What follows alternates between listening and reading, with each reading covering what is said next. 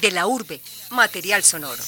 Saludamos a todas las subregiones del departamento que a esta hora Medellín es sus parques, cultural. sus plazas históricas. A través de una entrevista ustedes conocerán de su infancia, su juventud, Hemos llegado al sus travesuras. urbe. Este programa fue realizado por Sergio De la urbe, material sonoro. Alejandro González Ochoa. La grabación y. Hola, mi nombre es Edgar Quintero y estamos en De la Urbe con el crítico de cine Osvaldo Osorio. Osvaldo es comunicador social periodista, historiador, magíster en historia del arte, doctor en artes, investigador y profesor de la Universidad de Antioquia. Escribe para El Colombiano y para la revista Kinetoscopio y es un gran estudioso del cine colombiano. Bienvenido Osvaldo y qué gusto tenerlo por acá para, para hablar de cine. Hola, gracias por invitarme. Eh, invité a Osvaldo Osorio para, para hablar de la importante relación que tiene el cine colombiano con, con la violencia eh, que ha sufrido el país a lo largo de, de su historia, la, la- la comprensión de la violencia como, como motor para, para hacer cine. Eh, y para eso vamos a hacer un recorrido por unas películas icónicas en la historia del cine colombiano. Pero antes, Osvaldo, y esta me parece una, una pregunta inevitable, es que mucha gente critica esta relación entre, entre el cine y, la violencia en Colombia. Dicen estar hastiados de ver violencia en las, en las películas colombianas. Sin embargo, los realizadores han insistido y siguen insistiendo en, en hacerlo. ¿Por qué? Realmente no es exacto esa, ese, ese hastío, ese, ese cansancio o esa sobreexposición de la violencia en el cine colombiano. Realmente eh, lo que ocurre son dos cosas. La primera es que el público no conoce el cine colombiano verdaderamente. Hay muchas películas que sí tienen que ver eh, sobre la violencia y la marginalidad. Por ejemplo, el cine de Víctor Gaviria es muy conocido. Pero, eh, y entonces por eso es eh, de- del que la gente tal vez escucha más hablar, no necesariamente el que más ve.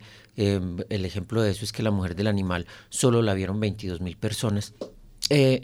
Y, eh, pero entonces en Colombia se estrenan, el año pasado se estrenaron 45 películas, pero esas 45 películas, si acaso un tercio tiene que ver con la violencia del país. Son muy pocas películas para que la gente diga que todo el cine colombiano tiene que ver con la, con la, con la violencia, por un lado. Por el otro, la gente asocia mucho eh, el cine con la televisión y en, y en lo que sí hay una sobrecarga de, de estos temas es en la televisión. Entonces la gente eh, no, no distingue lo uno de lo otro, entonces está pensando que hay en el, en el cine colombiano una, una gran carga de, todo este, de toda esta temática, pero realmente no conoce de todo el cine que se hace y eh, lo está asociando con la televisión. Bueno, y para, para entrar en materia, eh, vamos a empezar a hablar de Cóndores no entierran todos los días, una película de 1984 dirigida por Francisco Norden. Esta película narra la historia de León María Lozano, un ferviente militante del Partido Conservador que se convierte en el jefe de, un escuadrón, de una pandilla que, que mata liberales en su pueblo. Y por eso el mote de Cóndor en alusión a los pájaros, la, la policía política del gobierno conservador. La película empieza en el año 1946, después de 16 años de gobiernos liberales, Mariano Espina Pérez gana la, la presidencia eh, y durante su gobierno pues las tensiones entre liberales y conservadores crecen eh, y el gobierno hace como sistemática eh, la represión. Eh, yo quisiera, Osvaldo, que, que, usted me hablara, por un lado, de cómo la película refleja como esta cre creciente tensión entre, entre las personas. Uno, uno percibe cómo las pasiones políticas eh, de la gente del común eh, crecen y eso se transforma en violencia. Y por otro lado, quisiera que me hablara el hecho de que esta violencia se desarrolla en el campo. Aquí la violencia urbana, pues, pues obviamente no, no ha entrado. Bueno, sí, eh, lo importante de Cóndores no entierran todos los días es que es de las primeras películas que habla de la violencia del país, esa violencia que se escribe con B mayúscula, o sea, la de, la de liberales y conservadores que, que se desató después del Bogotazo.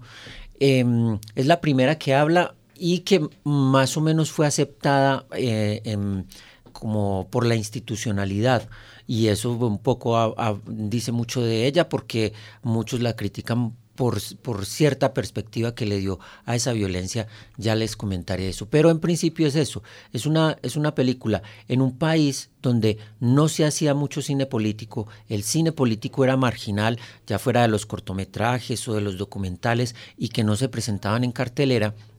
Y esta es de las primeras películas que se hace sobre, sobre ese tema y empieza a reflexionar sobre él. Pero que lo que hace el cine también es apoyarse mucho en la literatura y no hay que olvidar que esta película está basada en un libro del mismo nombre de Gustavo Álvarez Gardiazabal. Y entonces es una película que, que eh, pone en público lo que la gente ya conocía había pasado en la historia de, de, Colombia, pero que realmente el cine muy pocas veces lo había tocado. Aunque aquí hay que hacer un pie de página, por decirlo así, y es que dos años antes sí se había hecho una película muy importante que se llamaba que se llama Canaguaro, del director Duni Kuzmanich, chileno pero radicado en Colombia, y una película que en muchos sentidos es mejor que Cóndores no entierran todos los días, pero que nadie la conoce porque en su momento se censuró. Entonces, quiero hablar de, de, Canaguaro porque son dos de las primeras películas que hablan sobre este tema la diferencia es que por el tratamiento que le da Canaguaro, la censuran, nadie la conoce, no hay festivales internacionales.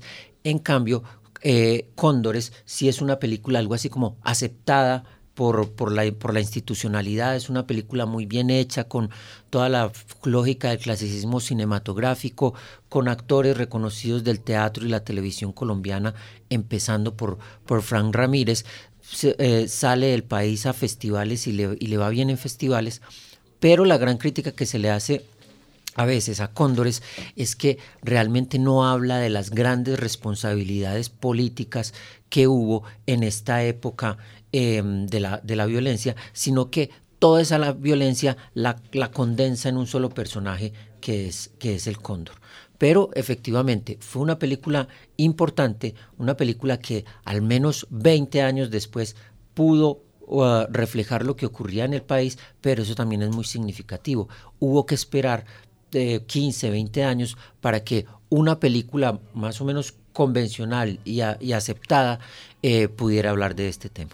Yo, a mí me gustaría referirme a ese tratamiento que se le da a León María Lozano, que es el cóndor, el protagonista de la película, eh, porque es muy particular porque León María Lozano es un, cree de manera genuina en los, principios conservadores eh, y además no es hipócrita. El, el, tipo es consecuente tanto en su vida pública como en su vida privada con esos principios. Hay una escena que, que ya casi raya en lo, en lo, absurdo donde, donde él se molesta con, con, con su esposa eh, porque está desnuda en, en, en su habitación.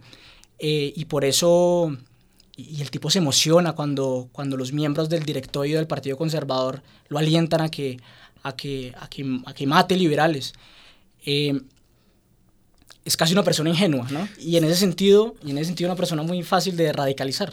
Claro, y, y, es, y ese es uno de los problemas de la, de la violencia del país y en general de la violencia, y es su naturalización. Entonces, uno, uno ve que, León que el cóndor no, no, no, le parece malo matar liberales. De hecho, los, los, los, los, curas en el púlpito en esta época donde que ellos se metían fuertemente en política, decía, decían matar liberales no es pecado y tal vez en la película algún guiño le hacen a, a, a, esa acepción. Entonces, y eso ocurre todavía con en La Mujer del Animal, por ejemplo, es lo, lo que vemos con esa película es esa, esa violencia naturalizada, como este señor impone esa violencia en el barrio y nadie dice nada, ni siquiera su familia, y casi que lo, lo, ayudan mucho. o una película como Matar a Jesús, más reciente, también de Medellín, es una película en la que el sicario eh, dice eh, que, que, él mata porque es que eso es lo que le tocó hacer y él, y él no tiene problema con eso como ocurre también en la Virgen de los Sicarios. Eso es una particularidad de la violencia, al menos en Colombia como la vemos en el cine, y es esa naturalización. No, nos, nos, no son personas malas estrictamente, eh, como mezquinas o diabólicas, por decirlo de alguna forma, sino que simplemente ven la muerte como algo natural de su vida. Osvaldo, vamos a cambiar de película y de tipo de violencia, esta vez la relacionada con el conflicto armado. Eh, sin embargo, a mí me gustaría decir que los tipos de violencia en Colombia no se pueden separar como si fueran fenómenos distintos. Por ejemplo, eh, si uno quiere mirar el, origen de las FARC, pues inevitablemente tiene que darle una repasada a todas las guerrillas liberales eh, que fueron el brazo armado del Partido Liberal durante la violencia.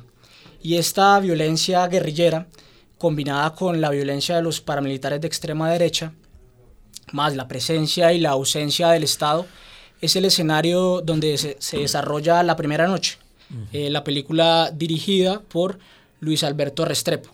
La primera secuencia de la película nos muestra a Antonio y a Paulina corriendo desesperadamente por un terreno selvático. Eh, están huyendo de un grupo armado, todavía no sabemos cuál. Eh, acaban de presenciar una masacre donde la madre de Antonio ha sido asesinada. Usted en su libro Realidad y Cine Colombiano dice que esta película, como ninguna otra, ha tratado eh, de manera excepcional este tránsito entre la violencia rural y la violencia urbana. Eh, ¿Cómo lo hace y cuál es la importancia de esta película? Bueno, eh, La Primera Noche es una, es, es, una película muy, muy bien hecha, es una película que habla, ya que usted habla de las distintas violencias, es una película que habla de la, de la segunda violencia. Eh, la primera violencia es de la que hablábamos con Cóndores no entierran todos los días, la de liberales y conservadores. La segunda es la de em, la, la, de la guerrilla y los paramilitares, sobre todo de los 80s, 90s hasta entrados los 2000. Y la tercera es la, es la violencia eh, del narcotráfico que se monta con esta, con esta segunda. Pues esta, en, en, la primera noche vemos justamente la gran característica es, o, el, o, el, o, el, gran conflicto es el fuego cruzado al que se, al que se ven sometidos los, los, las personas del campo en, en, Colombia, fuego cruzado por, por mm, perdón, guerrilla, paramilitares y los mismos militares.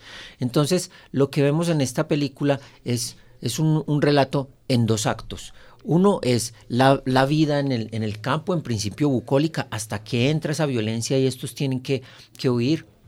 Y, el segundo es la consecuencia de esa violencia y es el desplazamiento. Entonces, si, si la película se contara en orden, primero los veríamos en el campo, tranquilos, llega la violencia, los echan y luego en la, en la, ciudad y, y, lo mal que les va y, cómo empiezan a convertirse en un, unos personajes marginales.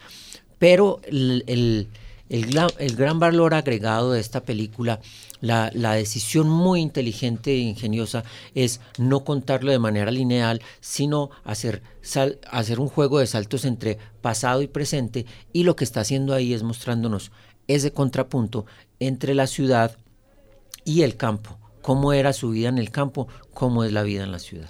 Y además, algo que no, que se me pasó a mencionar es que justamente se llama la primera noche porque les toca pasar cuando deben emigrar de, de, su pueblo por la violencia, les toca pasar la primera noche en una eh, fría esquina de, uh -huh. del centro de Bogotá. Eh, pero la violencia, sin embargo, sigue siendo, eh, es, es distinta, pero el, la el mismo desprecio por la vida sigue estando allí, la misma arbitrariedad del Estado, con este policía re, re, requisando a Antonio. O sea, es una violencia que si bien cambia de escenario, pues sigue siendo la, la, la misma lógica. Sí, y con, el, y con el agravante de que aquí no están en, en su hábitat natural. Aquí, al menos la violencia del campo, la, la secuencia que usted in, inicial que usted mencionaba, eh, ellos saben a dónde ir a pedir ayuda y a pedir refugio. En la ciudad no, en la ciudad están completamente desamparados y entonces esa violencia se hace todavía eh, eh, más impositiva. Y para seguir hablando sobre películas que abordan el conflicto armado, hablaremos de Los actores del conflicto, la película dirigida por Lisandro Duque en 2008. Se trata de una comedia donde tres mimos en Bogotá, presionados por su mala situación económica, buscan que un empresario financie su actividad como actores. Como contraprestación, el empresario le pide el favor a Álvaro, uno de los mimos, interpretado por Mario Duarte, que le guarde unas cajas, lo que pasa es que el empresario resulta ser un narco y es capturado en España. Y una de las cajas está llena de fusiles y granadas de uso reservado al Ejército Nacional. Los, los mimos toman una decisión bastante insensata y es que viajan hasta una zona de conflicto, una zona, roja, se hacen pasar por guerrilleros y se contactan con el gobierno nacional para entregar las armas a cambio de unos beneficios de reinserción, entre ellos un asilo en España. Usted ha dicho que, que, esta película es una de las pocas que toma posición, que toma partido político dentro de los sí, dentro de la cinematografía colombiana y toma conflictos y toma partido sobre todo eh, analizando las narrativas de los, de los actores. ¿Cómo lo, cómo lo hace? Del grupo armados. Sí, eh, ahí podríamos hacer el contraste entre la, la primera noche y los actores del conflicto, porque la primera noche, si bien habla de los actores del conflicto, o sea, estas, estos tres bandos eh, que imponen la violencia, sobre todo en el campo colombiano, es una película que deja que el, que el espectador eh, tome unas decisiones y, y, solo con lo que le están mostrando asuma una posición en relación con esos actores del conflicto. Claro, es muy difícil asumir una posición distinta al, mm, al reproche y a la recriminación de, de esta situación, pero de todas formas no hay ningún tipo de énfasis. En cambio, en los actores del conflicto, estos tres mimos lo que hacen es como ser em, la, la, la, voz de opinión del director, que es Lisandro Duque, que es un director muy politizado, y entonces justamente a partir de estos personajes, que no es gratuito que sean personajes de teatro, están, están comentando constantemente esa situación política y, están reflexionando y criticando el, el, estado de las cosas en el país y especialmente cómo operan estos actores del conflicto. Durante toda la película se ridiculiza como estos discursos sobre los cuales montan... Eh, la justificación para hacer violencia, sobre todo en, el discurso de la guerrilla, es muy evidente cómo, cómo se burlan de, de, ese discurso un poco anacrónico eh, para, para, cometer los crímenes que cometieron eh, la guerrilla durante el conflicto. Pero también hay una crítica muy profunda a la sociedad. Hay una escena, casi al final de la película, donde Tamar, eh, la única mujer del grupo, quien es venezolana, le reprocha a, los, a, los, a sus compañeros que tuvieron que haber, que haber salido de Bogotá, enfrentarse a esta situación absurda para darse cuenta que, que el campo colombiano vivía en la zozobra. Claro, y ese es, y ese es el gran problema de, de la de, a veces del, no solo del público de cine sino en general de los de los colombianos y es que un, un grueso de los colombianos vive en la ciudad y el, y el gran reflejo de eso fue el sí y el no ¿cierto? El, el, el referendo al, al, proceso de paz y cómo fue en, en, los, en los grandes centros urbanos donde se impuso el no, pero paradójicamente es, el, es, el, es, la, es los habitantes que no les ha tocado directamente la violencia.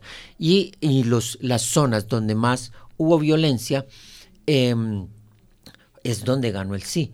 Entonces es una película que justamente antes de que ocurriera lo del sí nos, nos, nos plantea esa, esa, idea, cómo la violencia la están viviendo otros y la opinión pública, em, que generalmente es de gente urbana, citadina, incluso de clases altas o profesionales, no tienen contacto con esa violencia y al no tener contacto con esa violencia no tienen conciencia de ella. Queremos recordarles que estamos con el crítico de cine Osvaldo Osorio en, de la urbe, hablando sobre esta relación permanente eh, y muy productiva entre el cine colombiano eh, y la violencia que ha tenido el país. Osvaldo, y llegamos a, a, la violencia producto del narcotráfico, la llamada tercera hora de violencia en el siglo XX en Colombia. Y yo quisiera hablar de Sumas y Restas, la película de Víctor Gaviria, dirigida en el año 2005. En esta película, Santiago Restrepo es un joven ingeniero paisa, miembro de una familia de clase media acomodada, que tiene problemas financieros para terminar sus proyectos de construcción. Y en medio de su ambición por cumplirlos, se integra al mundo del narcotráfico de Medellín, que está en su máximo esplendor y al que por supuesto no le hace falta plata. Uno de los aspectos más interesantes de la película es la relación bastante fluida que hay entre la mafia y esta clase media burguesada que mal que bien es exitosa y que uno creería que se, encuentra, que se encontraba en los márgenes de, de este mundo de, de, armas, drogas y, prostitutas. Eh, Sin, sin embargo, en, en esta película ni la ética mafiosa ni la estética pues distinguen clases sociales. Sí, la gran propuesta de sumas y restas es justamente mm, dar cuenta de cómo el, todo el fenómeno del narcotráfico, la cultura del narcotráfico, la violencia del narcotráfico permeó todos, todos los niveles y, y- todos los círculos de la sociedad, de la sociedad colombiana. O sea, no, no estamos hablando solo de, de los, de los muchachos de, las, de los barrios em, que, se, que fueron reclutados como sicarios o como mulas o, o- como prostitutas las muchachas, si eh, no estamos hablando tampoco solo de la clase alta, los, los, los, los políticos o los militares que los corrompieron, pues para que hubo corrupción, pues eh, para para poder operar tranquilamente la mafia, sino la, la- la misma gente, la clase media que, que está, que a veces está tan, tiene esa, esa superioridad moral, eh, cree tener esa superioridad moral, aún así esa, clase media y esos pequeños burgueses se, vieron, em, se vieron contaminados, por decirlo así, con, el narcotráfico. Hace poco se estrenó la película que estrenó el Festival de Cine de Cartagena. Es una película, un documental de Daniel Abad que se llama Smiling Lombana y es una película en la que ella cuenta la historia de su abuelo. Y su abuelo era un, era un tipo eh, casado con una heredera italiana, un, un- señor que también que tenía una fábrica eh, como con muy buenas ganancias aquí en la ciudad de Medellín, que hacía, eh, que tenía un trabajo de, de decorador de interiores con lo que le iba muy bien. O sea, era un señor con mucho dinero y aún así se metió al narcotráfico. Entonces es una cosa muy, muy, muy impresionante y, y, y la película Sumas y Restas da cuenta de, eso, de esa, de esa forma en que se permeó y cómo eh, mucha gente sucumbió a, a, esos, a esa feliz inocencia, le dice Víctor Gaviria. Eh, Víctor Gaviria dice, "To- todos tuvimos algún, algún amigo mafioso, todos, todos fuimos a alguna finca o nos tomamos un trago de cuenta de ellos, pero porque en los años 80 na- nadie pensaba ma- mal de eso. Claro, tuvo que llegar el narcoterrorismo, tuvo que llegar la violencia fuerte para que la gente perdiera esa inocencia y dijera, ah, el narcotráfico es malo. Pero una, un- una de las cosas que, us- que usted también señala en su libro es que la violencia en sumas y restas tiene una particularidad y es que no es tan explícita, no es tan gráfica si la comparamos, por ejemplo, a La Virgen de los Sicarios, otra de las, de las películas conocidas de, de, Víctor Gaviria. No, no es muy gráfica, no es, no es muy visceral, pero, pero uno, uno ve cómo Santiago, eh, la personalidad de Santiago se va, se va degradando. Eh, y el final, eh, que pues no lo voy a contar, pues vemos a un Santiago que puede ser perfectamente el capo de un, de un poderoso cartel. ¿Cuál es el valor de que Víctor Gaviria haya tomado esta decisión de no, de no explicitar de esta forma la, la violencia? Mm, Yo creo que más que decisión de él fue el mismo personaje el que lo llevó a eso, porque de todas formas eh, era, un, era un personaje que dentro de esa cadena de, de- corrupción del narcotráfico no estaba tan asociado directamente a la violencia, y es que no podría estarlo porque si no, no se metería. Est- toda esta gente que, que era eh, por decirlo así, gente de bien, pero que se metió con el narcotráfico, se metía era por los beneficios económicos, pero y, y porque y porque estaban un poco limpios de, mm, de esa cosa oscura que significaba el narcotráfico, que era la, la violencia, los sicarios, las retaliaciones. Entonces, en esa medida, es, eh, el, el personaje fue el que dio el pie para que esa esa, eh, la violencia en esa película estuviera más em, de trasfondo y que solo eventualmente lo tocara él como, como protagonista, pero donde la, la gente que se metiera con, con el narcotráfico directamente supiera que tenía que tener contacto con la violencia, no lo, no lo haría, Eh, solo que al final se dan cuenta de que es inevitable que lo uno tenga que ver con lo otro. Osvaldo, me gustaría devolverme en el tiempo y hablar de una película que se estrena en 1990 y que tangencialmente toca el narcotráfico porque sucede a finales de los años 80, pero que sobre todo habla de la marginalidad y la violencia que se avecinaba con, con toda su fuerza en, en Medellín. Estoy hablando de Rodrigo D., la película, el primer largometraje de Víctor Gaviria, que además fue la primera película colombiana invitada en la selección oficial competitiva de Cannes, el famoso festival de, de, cine en Francia, el más importante. Usted dice que esta película dividió la historia del cine en dos. ¿Por qué? Porque, mm, porque nunca antes se había hecho una película como Rodrigo D. Es cierto que en los años 60 hay unas películas que tocan la realidad colombiana como Raíces de Piedra, como Pasado el Meridiano, como El Río de las Tumbas, con, con ese con, ese talante de realismo, sobre todo eh, inspirado en el neorrealismo italiano, pero en últimas eran, eran unas películas con una narrativa más o menos convencional y con el realismo propio del neorrealismo y, de la, y, y del cine de los años 60. En cambio, con, con Rodrigo D., que se hace a finales de los 80, claro, ese Rodrigo D viene de Humberto D, que es una película mmm, del neorrealismo italiano, es un homenaje al título de esa película de, Vittorio de Sica. Eh, y sí, la base es el, es el realismo, pero la diferencia es la forma como Víctor Gaviria se acerca a esa, a esa realidad. Es todo ese proceso investigativo que hace de meses y la manera como vincula esa realidad a su relato